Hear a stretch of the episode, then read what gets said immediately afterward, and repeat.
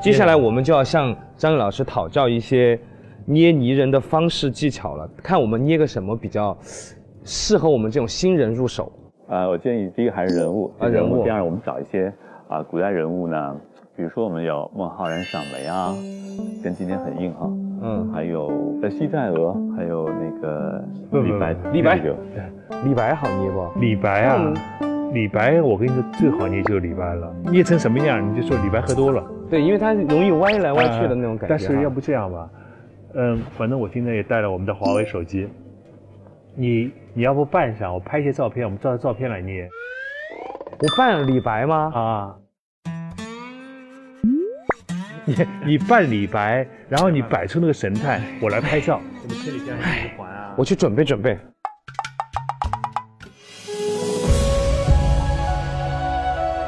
心白，姿态白，诗仙李白，哟，我的妈呀！怎么样？还可以吧？呃，不像吗？你手上的道具不太像这是我最爱喝的酒，我李白又是诗仙又是酒圣，啊。什么酒啊？茅台。我来朗诵一首《将进酒》。好，来来来来，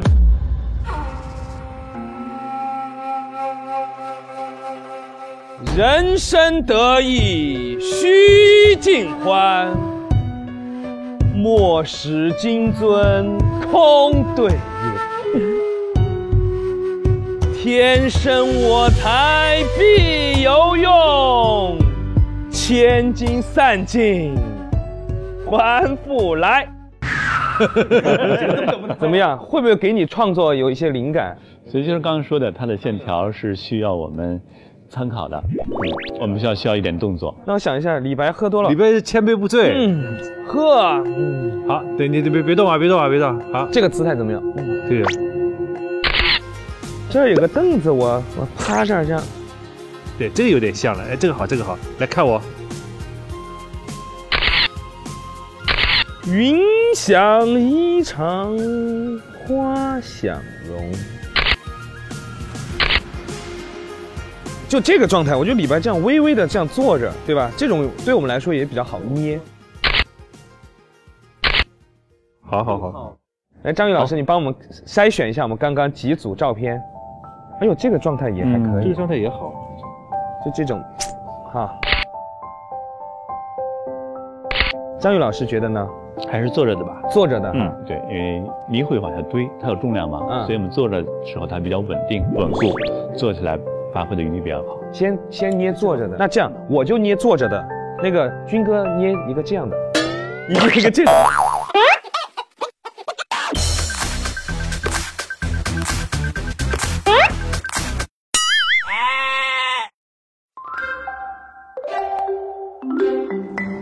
锤泥，哎呀，我最近录了两次这个非凡匠心的活儿，都和这个泥、这个敲打有关系。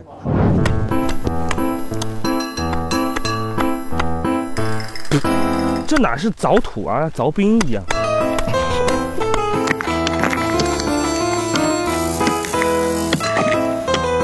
太累了。呃，下面是我们要用到的，我们要泥，还有棉花。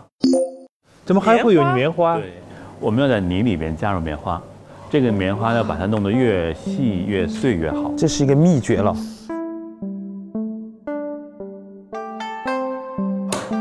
含沙量小的红色胶泥是泥人张世家离不开的泥塑原材料。取回的泥摊开晾晒、过筛，加水化成泥浆。经过二十四小时沉淀，得来的泥才能进行泥塑创作。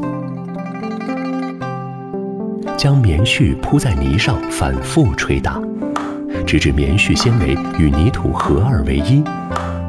制成的熟泥坯需要放置三年才能使用。张宇老师，咱们这个泥一定要用天津本地的吗？啊、不一定啊，因为粘土是一个非常广泛的分布，所以我们做不同的作品的时候，其实各地的泥土都有自己表达的方式，其实挺好的。有这些就差不多了。先我们先把它打成片，然后加棉花，然后卷起来再打。哎，我这个其实还好打一点。我跟你说，我看人家那个那个店里面打这个东西，第第二得有吆喝那个。我觉得你得有一点仪式感啊，你得有一点仪式感。呀，错。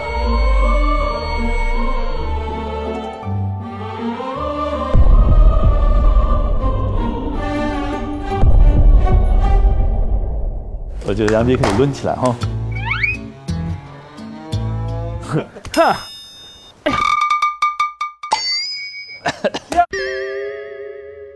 我发现这个泥里面的沙是不是含量比较少？好对黏，它很黏。对，，很好很黏，像胶泥。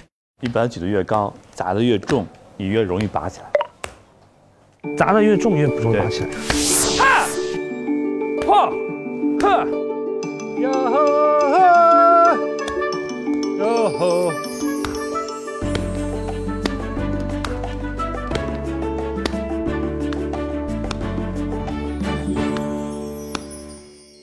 好了，我们可以开始加棉花了，还要铺好几层，几层啊？一共？一般三到四层。啊，要薄越薄越好，像这样，透过泥的底色来，因为厚的时候它会在里面形成一条一条的，等于说里面我们今天看的那些泥人里面都有这个。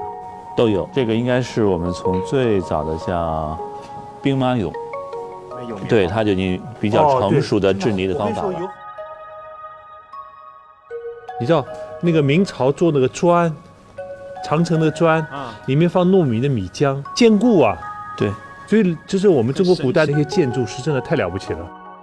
我们最重要在于制作的方法和手法，啊，其他材料方面无所谓。我尽量学。好，这差不多。可以了，可以了，卷起来啊。卷起来，哇，真是有点冰。有冰没关系，不是，他说冰是动手的意思。对，四四川话有点冷，有点冰。为了学技术，冷就冷。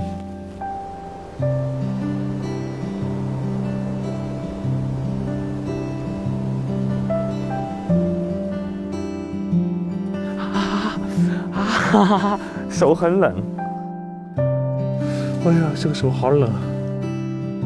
每次捏的时候都是要这样操作一次。对，来，开始打。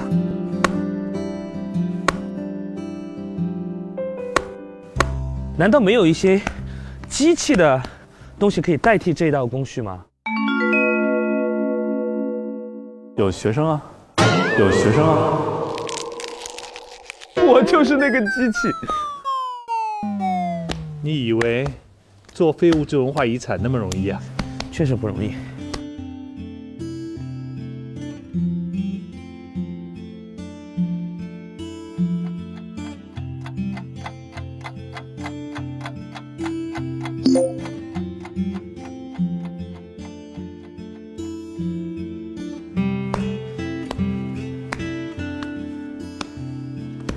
越打越有型了。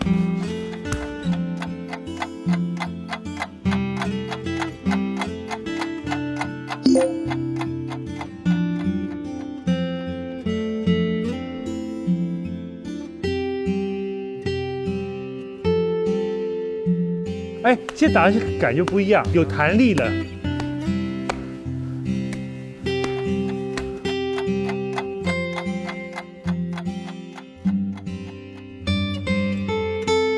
差不多。差不多了。好了，然后我们要把它做成小的方块，举起来，然后摔。哇，这样砸了以后很紧实。哇塞，居然真的成型了，很有成就感。我们拿纸把它包起来，这样我们还是到室内慢慢坐下来。走，